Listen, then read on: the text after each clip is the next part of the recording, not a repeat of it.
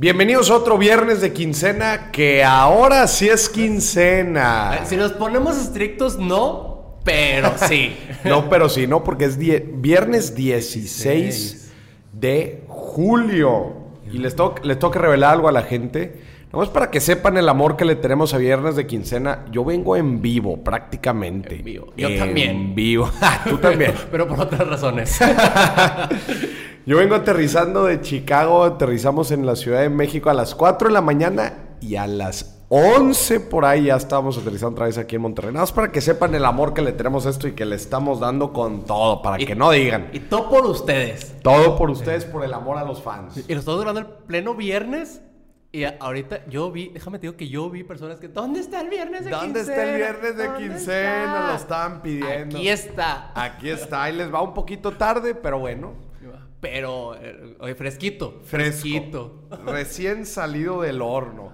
Vamos primero, acordémonos, vamos a hablar de las primeras cinco noticias, cinco noticias importantes y que vamos a hablar en la sección número dos, en la sección secreta. De, en la sección secreta, hoy traigo todavía una anécdota que queda con el viaje. Igual con el viaje. Ahorita que volaste a las 4 de la mañana, Ajá. tengo algo que si hubiera pasado hubiera sido peor. O sea, se pudo haber puesto peor. Madres, a ver, bueno, ya lo platicaremos. Vamos a la noticia número uno. Chécate, este es... Me encanta cuando hablamos de, de empresas que están transformando las cosas a través de la tecnología, que también están solucionando problemas globales, o sea, están atacando al toro por los cuernos y este es el caso de la noticia número uno. Startup emplea nuevo software para evitar desperdicios de comida en el supermercado y sin afectar ingresos. El tema de los desperdicios a nivel mundial es algo, es algo en verdad preocupante. Es el tercer contribuyente a gases, eh, a gases de efecto invernadero en la capa de ozono. Es un tema en realidad importante y un tercio de todo lo que se produce de alimentos no llega a nuestra mesa. Hazme el favor. Un tercio. Es preocupante. ¿Qué hace la empresa Wasteless? Primero, eh, vamos a explicar por qué se tira toda esta comida. El contexto es que, por ejemplo, las frutas y las verduras. De que ahí están todas bonitas y eso. Pues, oye, las que se quedaron el día anterior ya no están tan frescas. Ya no están tan frescas. Ya no se ven bonitas. No, y sabes que también eh, el tema de las fechas de caducidad muchas veces es muy estricto, ¿no? La regulación es muy estricta. Entonces, productos que todavía se pueden consumir ya para estándares de supermercado, para tiendas minoristas, ya no funcionan. Entonces, prácticamente las tienen que tirar. Existen diferentes ONGs que buscan este, darle una segunda vida a, estas, a estos productos, especialmente cuando recién se acaban de anunciar que, acaban de entrar a esta fecha de caducidad, este, que tratan de darle una segunda vida, se los dan quizás animales, etcétera. Pero es un tema preocupante, güey. Un tercio de la comida. Y hay gente muriéndose de hambre. Entonces, también te, te preguntas si es un tema de organización, de distribución. No sé, en verdad es un problema complejo. Pero está interesante lo que está haciendo Wasteless. Chécate. Wasteless, que es una compañía que tiene presencia en Israel, en, en Estados Unidos, en Londres en, el Reino Unido. ¿Qué está haciendo? Ahí te va. Precios dinámicos dentro del supermercado. Conforme más vaya pasando el tiempo y esté cerca de, caducir uno de estos alimentos, en la fecha que está ahí, que viene ahí plantada, el precio empieza a bajar. Ok, o sea, ¿ya viste? de precios, se va acercando. Precios dinámicos, ¿no? Entonces, se, está cerca de volverse, de pereceder el, alimento, bajan el precio para que pues, más gente se anime a comprarlo. Que no se queden. Que no se queden. Bueno.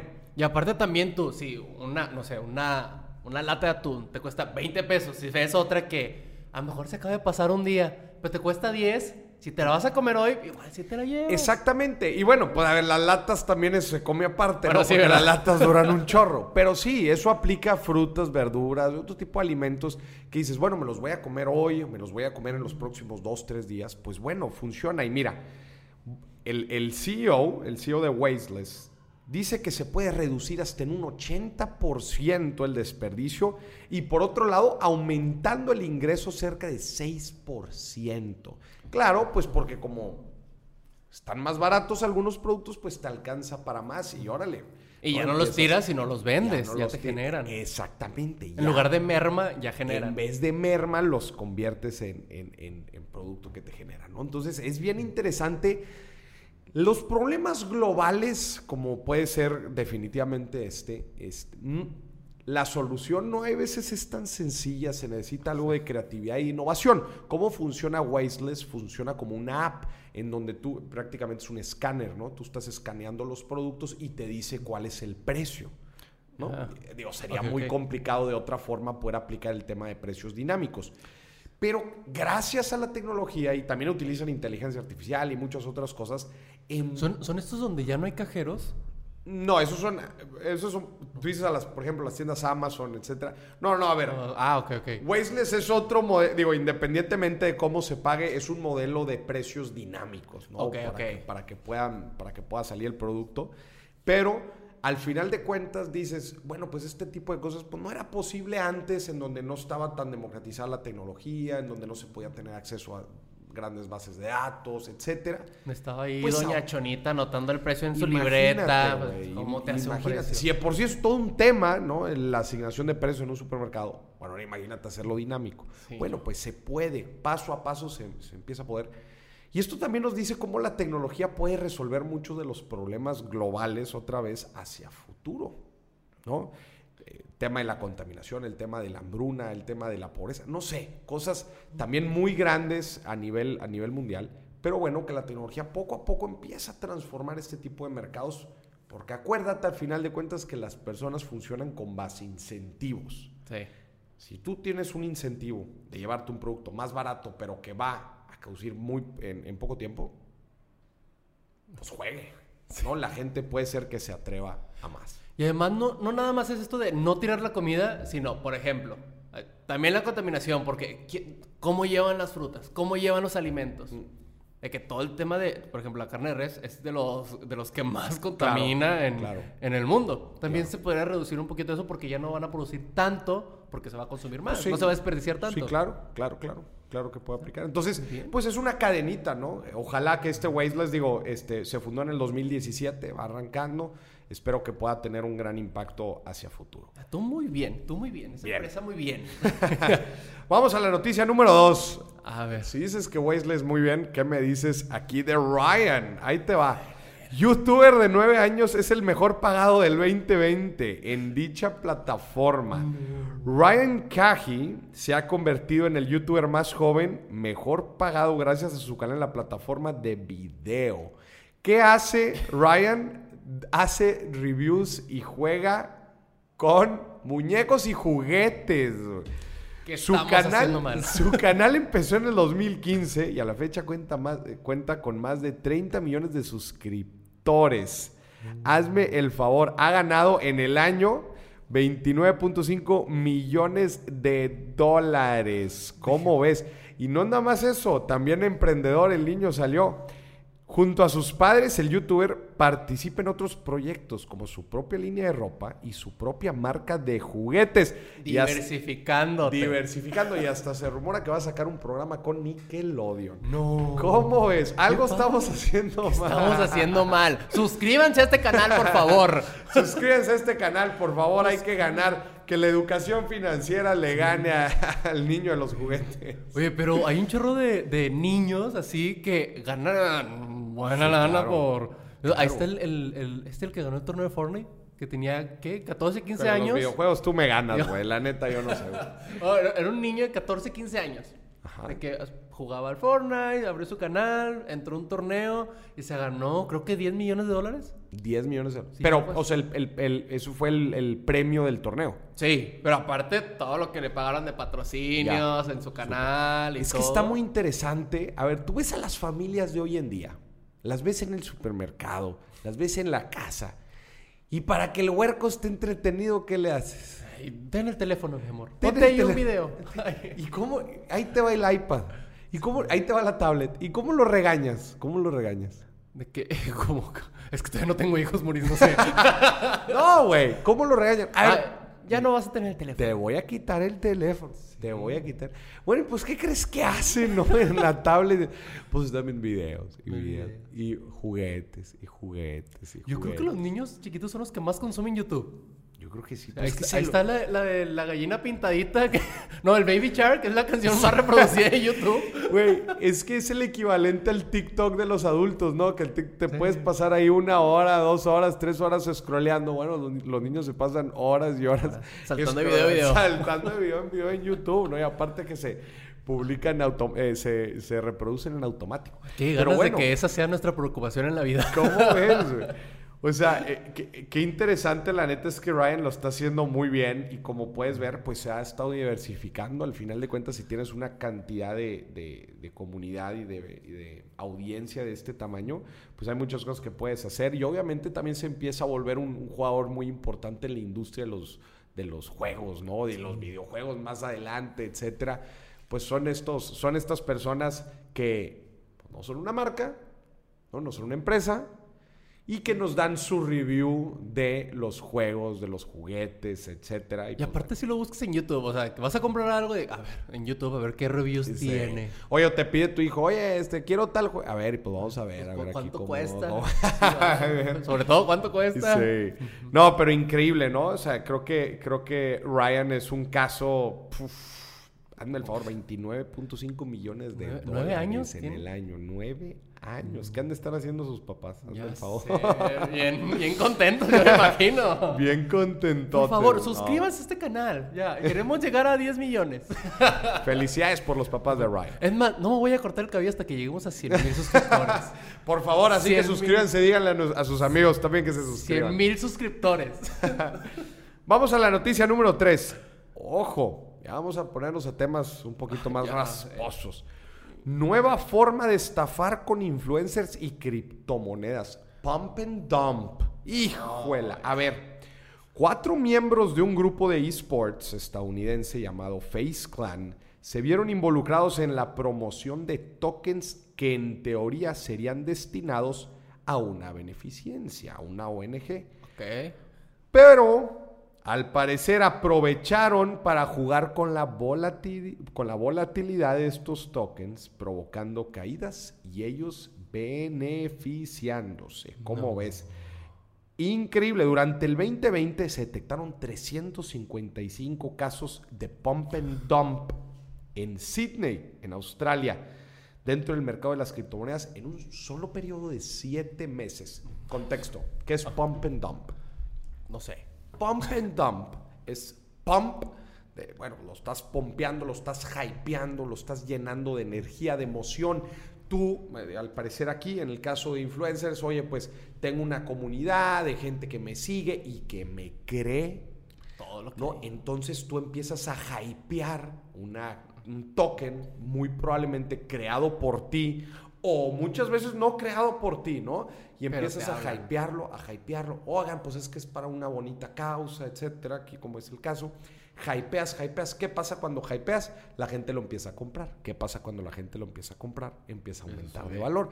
Entonces empieza a aumentar de valor. ¿Y qué crees que sucede? Pues con los primeros que entraron se empiezan a emocionar y se vuelve una profecía autorrealizada. Dices, mucho? Oye, pues es que funciona porque está aumentando de valor, pero está aumentando de valor porque la gente cree que funciona y es un ciclo, ¿no? Entonces, empieza a aumentar de valor, empieza a aumentar de valor. Estos influencers siguen promocionando, siguen promocionando, siguen promocionando. Y después, cuando llegan a un pico, ¿no? A un precio importante, Venden. adivina quién eran quiénes eran las personas que tenían una gran cantidad de estos tokens. Pues ellos mismos venden. ¿Y, qué, ¿y qué crees que sucede cuando venden? Empieza a bajar el Se tumba el precio. Esto es pump and dump. Pump, hypear, dump, dejar. ¿no? Entonces tú hypeas y luego dejas. Estas personas pues tienen el, tienen el poder de hacer esto por las grandes audiencias que manejan. El problema es que esto es... y bueno, otra vez, al ser también un mercado no regulado, tema de las criptomonedas, pues se permite hacer muchas de estas cosas sin muchas consecuencias. Es bien, bien peligroso este tema, te voy a ser sincero. ¿Y cómo, le hacen? O sea, por ejemplo, que ahí, ¿cómo...? O sea, ¿cómo los agarras? O sea, yo compré monedas y luego las vendí. No hice nada es malo, bien en difícil, teoría. Es bien difícil. Y como, y como te digo otra vez, es un mercado no regulado. Este, si, si, si cualquiera de estas personas ¿no? tuviera otro tipo de activos y, gestiona algo como esto, sí pudiera haber algún, algún tema ahí con la, con la autoridad. Pero como no, como no sabes ni siquiera qué es lo que estás comprando, la, gente en verdad de cripto sabe. muy poco. Y te voy a decir algo, yo he visto, yo he visto a mucha gente, influencers, cómo las promocionan. Yo he visto de viva voz cómo están promocionando este tipo de cosas. No, pues este, y, en Estados Unidos un poco más ¿eh? que aquí en México. No, pues que el Green Token, ¿no? Una vez me tocó ver el Green Token y, y decía esta persona, no, pues es que el Green Token, pues es un token que te va a dar acceso a campos de, de cannabis en California, entonces pues tú vas a tener una parte y puro, rollo, Nada más hypeando y luego dompeando, y Llevándose una muy buena cantidad de lana, güey, en ganancias. Entonces, qué bueno que empiezan a salir este tipo de, de, fraudes porque es preocupante. Y otra vez, volvemos al tema en que juegan con la...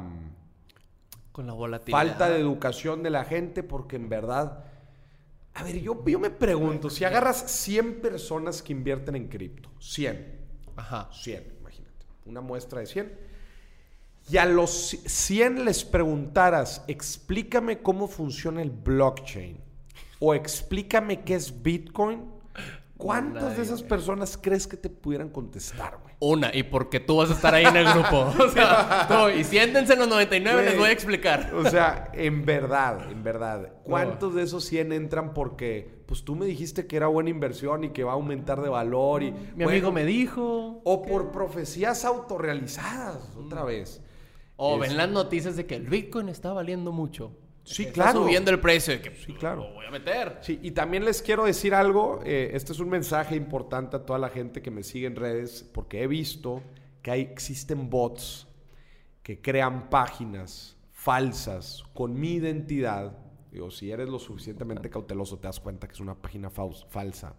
Pero crean páginas con mi identidad y les mandan mensajes. Escriben en los videos, perdón, escriben en los videos ah, este, estoy haciendo un giveaway de alguna cripto, este, inscríbete aquí y luego te piden dinero. Y hay gente que ha caído y me ha, escrito. Mucho cuidado. Yo nunca te voy a pedir de, este, definitivamente que entres a un esquema de cripto como ese sé muy cuidadoso con ese tipo de mensajes. Nosotros tratamos de hacer nuestro esfuerzo de eliminar y tumbar estas páginas. Se vuelve complicado porque, se hacen otra, se crean. Hacen otra y otra y otra y otra. Entonces tengan mucho cuidado. encontremos la forma de, verificar que la cuenta sí sea la correcta. Y a todos estos influencers que promocionan todo este tipo de mugrero, a ver, usted, delatarlos. Sí, dos cosas para la gente. Una, primero Chequen siempre que el comentario tenga la palomita azul. Si no tiene la palomita azul, no es Moris. Exactamente. Y dos, por favor, vean a quién siguen. Ahí andan siguiendo influencer patito que hacen esto con las criptomonedas. También ustedes. Por favor. Por favor. Más, no, voy a decir nombres, pero andan Más juiciosos, ¿no? Vamos a la noticia número 4. Y esta es también eh, una buena noticia para México. El sector automotriz mexicano se mantiene como el cuarto el número, el número cuatro en, export, en, exportaciones de vehículos. ¿Cómo ves? Solamente detrás de Japón, Estados Unidos y Alemania. ¿Cómo ves? Ya estamos pisando los talones a los alemanes. Estamos forjando un camino para el futuro de la manufactura en autos eléctricos, que también las grandes automotrices en el mundo se han estado planteando objetivos 2025, que 2035, etcétera, para, para convertir toda su flota de autos en autos eléctricos. Pero no solamente los autos, también están volteando a que las plantas, las grandes armadoras, utilicen energías renovables en este proceso para construir los autos. O sea, es todo un tema en la industria automotriz, el tema de las energías renovables, no, no nada más en sí las, los, los autos eléctricos. Entonces, ¿También? México siempre, a ver, lo decimos una y otra vez, todos creen en los mexicanos, menos, los, mexicanos. todos. A ver, México, abajo de la principal economía del mundo, ¿no? Con mano de obra calificada, ¿no? Con uno de los tratados de libre comercio más importantes en el mundo, que es la región de, Canadá, Estados Unidos y México, recién, recién, este, recién renovado. Nuestra posición en el mundo es única. Es única y, no por nada, otra vez somos el número cuatro exportador de autos. Tenemos todo para hacer potencia, pero nomás no lo aprovechamos. Pues ahí vamos, ¿eh? en el tema de los autos ahí vamos, especialmente en el, digo, si tú volteas a ver el Bajío en México, la cantidad de armadoras que se están poniendo ahí, aquí inclusive aquí en el norte, ¿no? Coahuila, Monterrey, se está armando un hub bien interesante que muchas veces lo que necesitaban algo de los inversionistas pues es un poco de certidumbre que Trump desde Trump medio movió un poco las aguas. También acá, pues el cambio de gobierno también de cierta forma movió las aguas, la renegociación del TEMEC movió las aguas, el COVID movió las aguas, o sea, han, sucedido cosas este, que han quizás este, ahuyentado un poco la inversión, pero ya poco a poco se empieza a aclarar el panorama. Hablando otra vez, te digo, los grandes impulsores de todo este rollo es uno que ya tenemos el Tratado de Libre Comercio. También salió a hablar la secretaria de Economía, esta Tatiana Cloutier, diciendo que... que qué salió? Que, que ya preparan la primera planta de litio ah, para impulsar la industria de los autos eléctricos, una, pues un elemento importante en el tema de las baterías. Entonces, otra vez, estamos en una posición bien interesante. México se va a convertir, si no es que ya lo es, en un hobby importante automotriz. Ve, vamos a ver. Y lo están buscando hacer verde. Y lo están buscando hacer verde. Entonces es una llamada también de atención a la política en general, eh, en la política económica de México, en donde en algunas circunstancias parece ir hacia el otro lado. Hacia atrás. A ver. Es como si fuera un tren Maya que va para atrás. Un tren Maya que va hacia atrás. Entonces, otra vez, vamos a promover que las grandes empresas, que las grandes armadoras se vengan a nuestro país a promover la inversión, que México se convierta en un hub automotriz importante, no nada más automotriz, manufacturera de todos los sentidos, o vamos a encontrar una y otra y otra forma para darles razones para no invertir, para no invertir en México. O sea, o les damos las facilidades para que puedan invertir aquí o construimos un tren Maya. no se pueden las dos. No se pueden las dos. No, no, no, pero hay que ponernos bien alerta en el tema de energías renovables, específicamente eso, porque está en la agenda, en la agenda internacional y es algo que no podemos, que no podemos, este. Y además también impide a otras empresas de que, ah, voy a invertir ahí, de que, ah, de que mis políticas son verdes, las tuyas no, de que no quedamos claro, exactamente, exactamente. Y todo lo que está pasando con la industria eléctrica también es un tema, el tema de la CFE, de todas las, de todos los privados este, de energías renovables es un tema, porque otra vez, no estás dando certidumbre, los grandes inversionistas no saben si van a meterla aquí y la van a perder. Exacto. Por un cambio político. Entonces. ¿Qué me acabo de dar cuenta? ¿Qué? Que México es la ex tóxica de las energías renovables. sí, güey, sí. En el tema de energías renovables sí te la compro. Sí, no, no avanza. No avanza. México, ve a terapia, por favor. por favor. Por favor. Vamos a la noticia número 5 y última. Aumenta turismo internacional 190, en, en 198%, güey. Nomás. Un 198% del turismo internacional en México. Güey, ¿sabías que en el 2020 México fue el país el número 3 más visitado del mundo? Pues sí, aquí no había medidas de Nos seguridad valió madre, güey. No sé si es buena noticia o mala, neta, al Chile, güey. Pero en el 2020 México fue el, el país número 3, güey. Pues sí, oye, aquí en mi país no me dejan hacer nada. Allá en México, que todos están saliendo, todos en Tulum. Pues me voy a Tulum. Hazme el favor. Pero mira, a ver, si aumentó un 198%, obviamente el, eh, es, la comparación del mes de mayo 2021 contra mayo 2020. Bueno, pues mayo, 2020, a ver, estabas en medio de la pandemia. Sin embargo, estas cifras siguen estando cerca de un 20% por debajo de mayo 2019. O sea, todavía estamos, todavía no se recupera. Este, a ver, le quiero decir algo a la gente. ¿eh? Yo acabo de llegar de Chicago, llegué a la Ciudad de México hoy viernes a las 5 de la mañana. 5 de la mañana. viernes. Güey, estaba a reventar el aeropuerto de la Ciudad de México. A reventar. Es que inicia la temporada alta, güey. Sí, sí, sí. Hoy viernes inicia la temporada alta. Ya están yendo todos. Todos, güey. Todas las salas estaban. Era un hervidero de gente. Un hervidero, un hervidero de gente. Y ni se pone cubrebocas bien. Y desgraciadamente, desgraciadamente, se está cruzando pues con todo lo que estamos escuchando ahorita de las diferentes variantes y de que los casos están repuntando hasta en 200%. Desgraciadamente se está cruzando con la tercera ola o con lo que aparenta ser la tercera ola. Hijuela. Y luego esta tercera ola está afectando más a los jóvenes. O sea, ya no son de que los viejitos... ya, no. se escucha que, estén, que, que estemos exentos.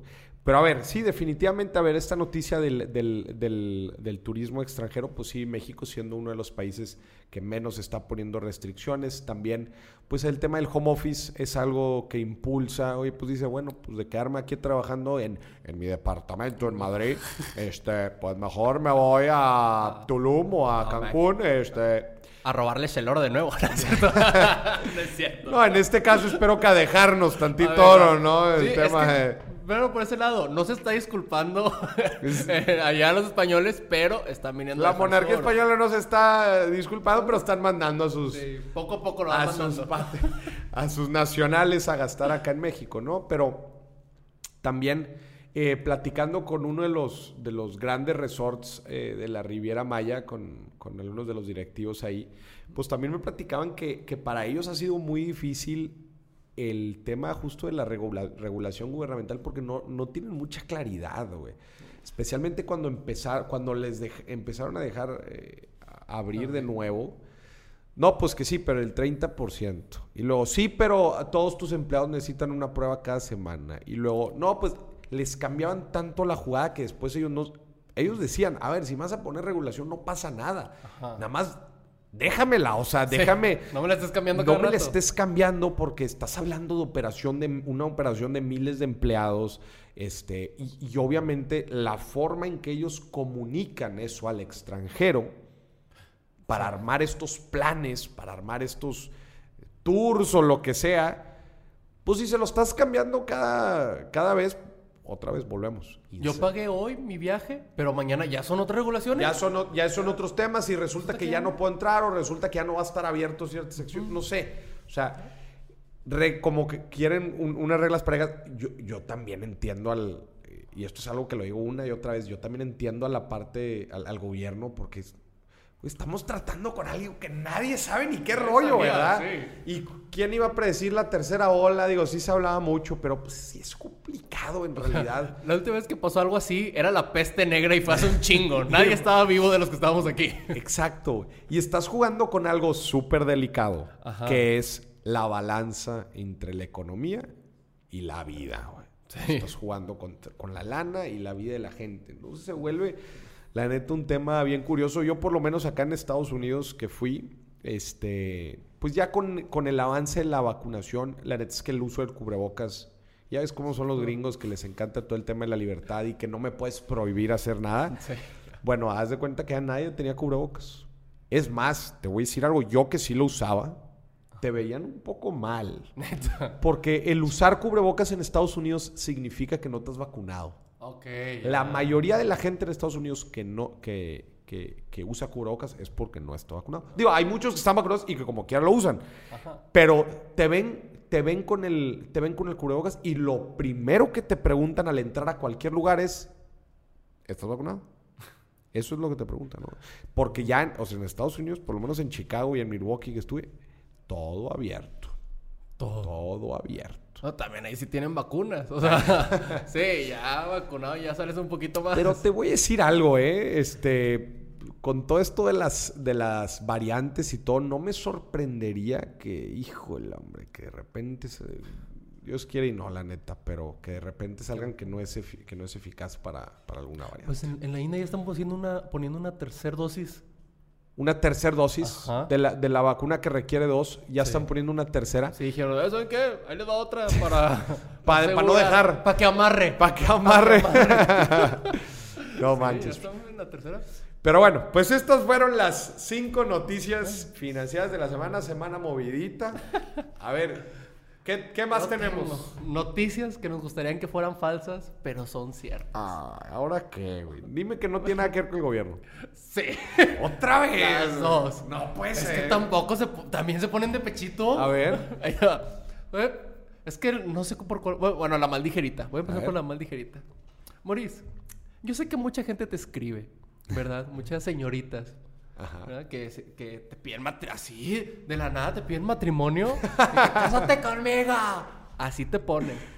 Pues yo te tengo una recomendación. A ver. Ya te puedes casar en el avión presidencial. Ay, sí vi eso, güey. Ya te puedes casar en el avión presidencial. Todavía no, pero el presidente lo sugirió. De que, oye, y si hacen las bodas aquí en el avión presidencial. Imagínate. Todavía seguimos con el mendigo Sí, vi que lo está ofreciendo para eventos, ¿verdad? O sea, que puede, de hecho se le ofreció a una aerolínea, ¿no? Aquí en México que para que pudieran hacer eventos. Qué locura, güey. Todavía, que no lo habían vendido ya. que no alguien había dado un anticipo. O sabes que el que se ganó la rifa, dáselo, hombre, ya. ya, el que sea. es que también, ¿qué vas a hacer con un avión así? No, está bien complicado. Oye, lo de los eventos, pues no sé, no me imagino así como que, ah, el evento, tal exposición Va a ser arriba el avión presidencial y va a durar cuatro horas el vuelo y vas a estar así dando vueltas. Imagínate que esté aburrido. Sí, te puedes bajar, güey. No puedes decir, eh, ahorita vengo, deja voy al Oxxo y te vas, ¿no? No, güey. Deja voy al Oxxo y un paracaídas, ¡ahora! Ay, sí, sí vi esa noticia, hombre, y sí dije, ching, hombre, ¿cómo puede ser? Cuatro horas de... no, ya. No, ya, ya, por favor. Ya que lo usen, hombre, no, que lo usen. yo no entiendo qué tiene en contra de eso, o sea, nadie está en contra de que lo use. O sea, nadie está en contra. Es un símbolo, es un símbolo. Pero ya que lo usen, si está, ¿cómo? O sea, ahorita se está moviendo en qué comercial. Sí. Literal. En Vivo Aerobús, que cumple los sueños de morir. Patrocinador. Con toda la gente que mueve, su equipo, ¿cómo se mueve? ¿También? Muévanlos en el avión, que como que cuesta, el avión tenerlo parado cuesta, Dice, no, me gasté dos mil pesos. Sí, pero le pagaste también el boleto de tus 50 changos que traes atrás. Sí, pues Ya te sale lo mismo que irte en el avión ah, presidencial. Necesitamos a alguien ahí que lo acompañe, eh, pues estuviera bien fregón, alguien que acompañe al presidente y que tuviera una laptop en la mano, ¿no? Y que estuviera todo el tiempo revisando. Güey, es más, lo, voy a proponer, güey, lo voy a, proponer, a ver qué dice la gente. Me he dado cuenta que muchas de las decisiones que toma el presidente son buscando eh, la... Son buscando la, la austeridad. Ajá buscando la austeridad. La austeridad. Lo cual, en concepto y en teoría, me encanta. está bien. Porque está bien, oye, tienes que tener un gobierno, pues, oye, apretado el sitio, pues eres el gobierno, es para servir a la gente. Te la compro. Muy bien. Pero me he dado cuenta que muchas de las decisiones que toma, cuando en realidad empiezas a hacer algo de números, o haces una comparación, o, oye, ¿por qué en vez de A no haces B? O en realidad te pones a revisar la efectividad de estos programas o de lo que buscas y dices, oye, creo que más bien eh, no está siendo tan austero, al contrario, estás despilfarrando la lana. ¿Qué pasa si pusieras a un asesor al lado del presidente que todo el tiempo iba con un Excel así, siguiéndolo a todos lados? Y que lo vaya asesorando en todas las decisiones y vaya haciendo los cálculos en chinga, en chinga. A ver, no, señor, ahí vamos a perder lana. Eso sí nos conviene.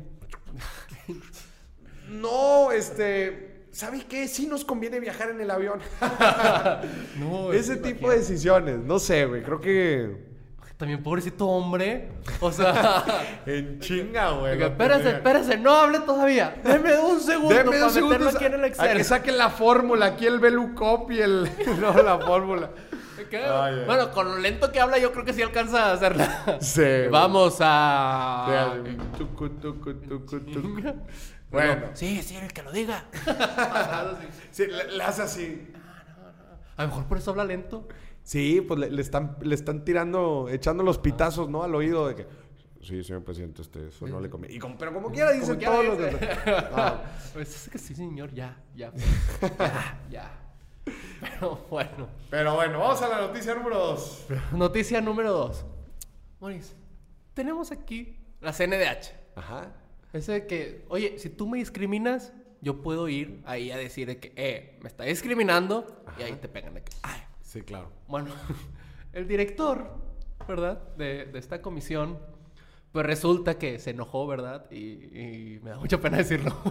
Pero, Pero, pues había unos cubanos allá afuera de su oficina y les dijo, pues, maricones y negros. ¿Cómo, güey?